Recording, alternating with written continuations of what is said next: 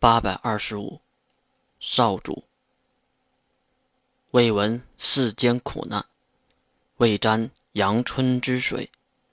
空中楼阁闺蜜，马上吴江少主。我师父的师兄，你一定认识，那就是三大魔法师之一的曹世涵。从小强的脸上可以看得出。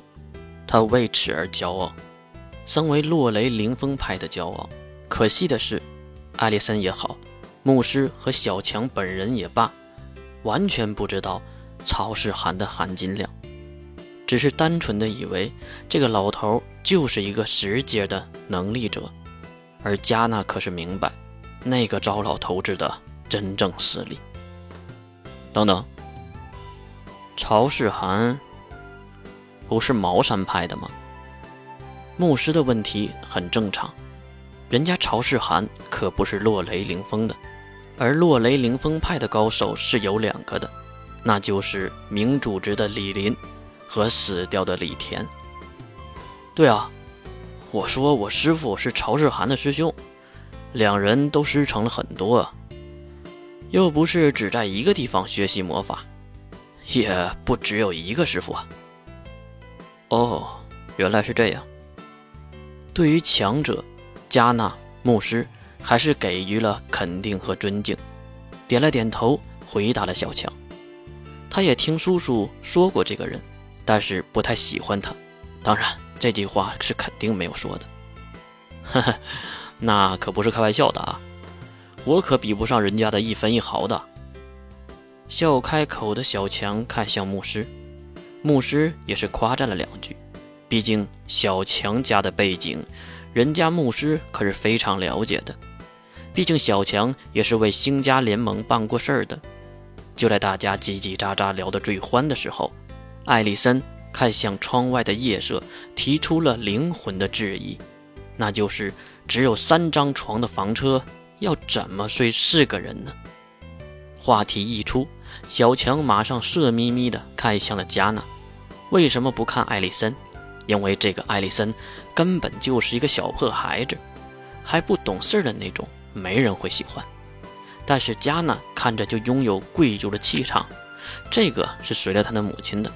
当然，还有那胸前沉甸甸的果实，根本不是这个年纪的女孩能长得出来的东西。还有，那就是加纳长了一张吸取父母全部优点的脸，漂亮的很。所以小强有这样的眼神也是正常的，毕竟爱美之心，蟑螂有之嘛。所以蟑螂小强同志就来了这么一句：“嘿，和我一起吧，我驾驶舱那边宽敞。”没想到的是，加纳竟然同意了，这可把牧师吓坏了。从他聪明的脑袋中可以分析出，加纳是一个城府极深的女孩，但是能做出这样的举动。那就不只是有目的，要么就是有计划，绝对不正常。其实牧师还排除了一个可能，那就是兴趣儿。如果人类之主蓝田慧在这里的话，谁不能睡？这真的吗？就算是小强也没有想到。可惜的是，这个事儿让艾丽森给否定了。那是一定的呀，艾丽森怎么可能同意呢？毕竟都是女孩子。所以夜晚来临后。小强就睡在了地面上，瑟瑟发抖了一夜。中间牧师去厕所，还不小心踩了他一脚，半夜喊出了鬼叫。第二天清晨，两位女孩一起做了早餐。加纳是感谢他们的收留，艾丽森则是谢谢加纳出手的相助。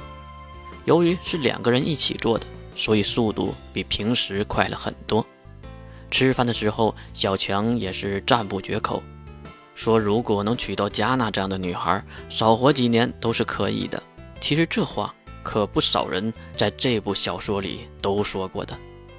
回头想想，加娜的身材加上气质、背景和出身都是人上人。如果没有和那乌月生活一段时间的经历，性格上也会好很多。确实是人妻的首选。想什么呢？牧师看向思考的加纳，他在想自己未来会嫁给什么样子的男性，会是什么样子的妻子。如果没有深悲的抱负，现在自己正是情窦初开的年纪，却在干一些和年纪不符合的事情。他转头看向一旁吃着零食、兴高采烈的艾丽森，其实没心没肺的活着也是一种不错的人生。怎么了？小强也加入了担心阵营。加纳急忙摆手，表示自己有些想父母了，毕竟是遇到包纸才分开的。牧师有些无语，没想到这个设定，这个丫头还记得呢。如今，你打算怎么办呢？牧师还是很怀疑的，不过并不担心加纳是来对付自己的，因为是自己敌人的话，那包纸遭遇战。他就应该坐收渔翁之利，而不是过来帮忙。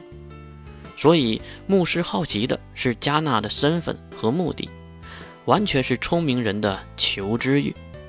最后，加纳还是给牧师一个非常满意的回答。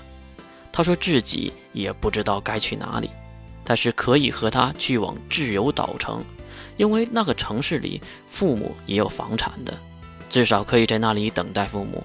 总比这城市外的荒芜要安全的多。呵呵，安全吗？听到加纳的话，牧师给出了这样的结语：如此强大的加纳，只要想安全，躲着包纸走，凭他的能力是完全没有问题的。不过如今要和自己一路，那就是免费的护卫了，何乐而不为呢？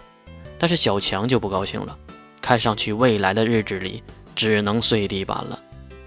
饭桌上的对话结束，牧师就去一旁看书，小强则是启动了房车，继续了行程。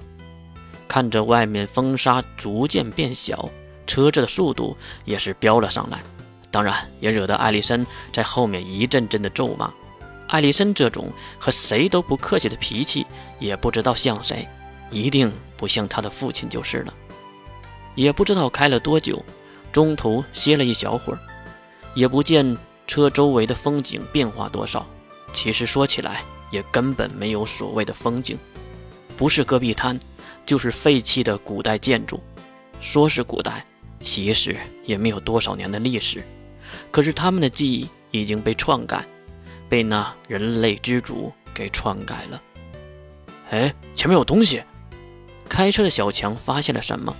毕竟这一眼就看到底的戈壁滩，也没有什么可以阻挡视野。听到提醒，牧师马上清醒了过来，拿开盖在脸上的小说。刚才应该是小睡了一会儿。什么？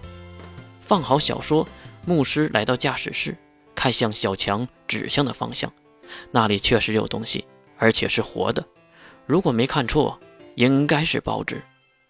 先停车。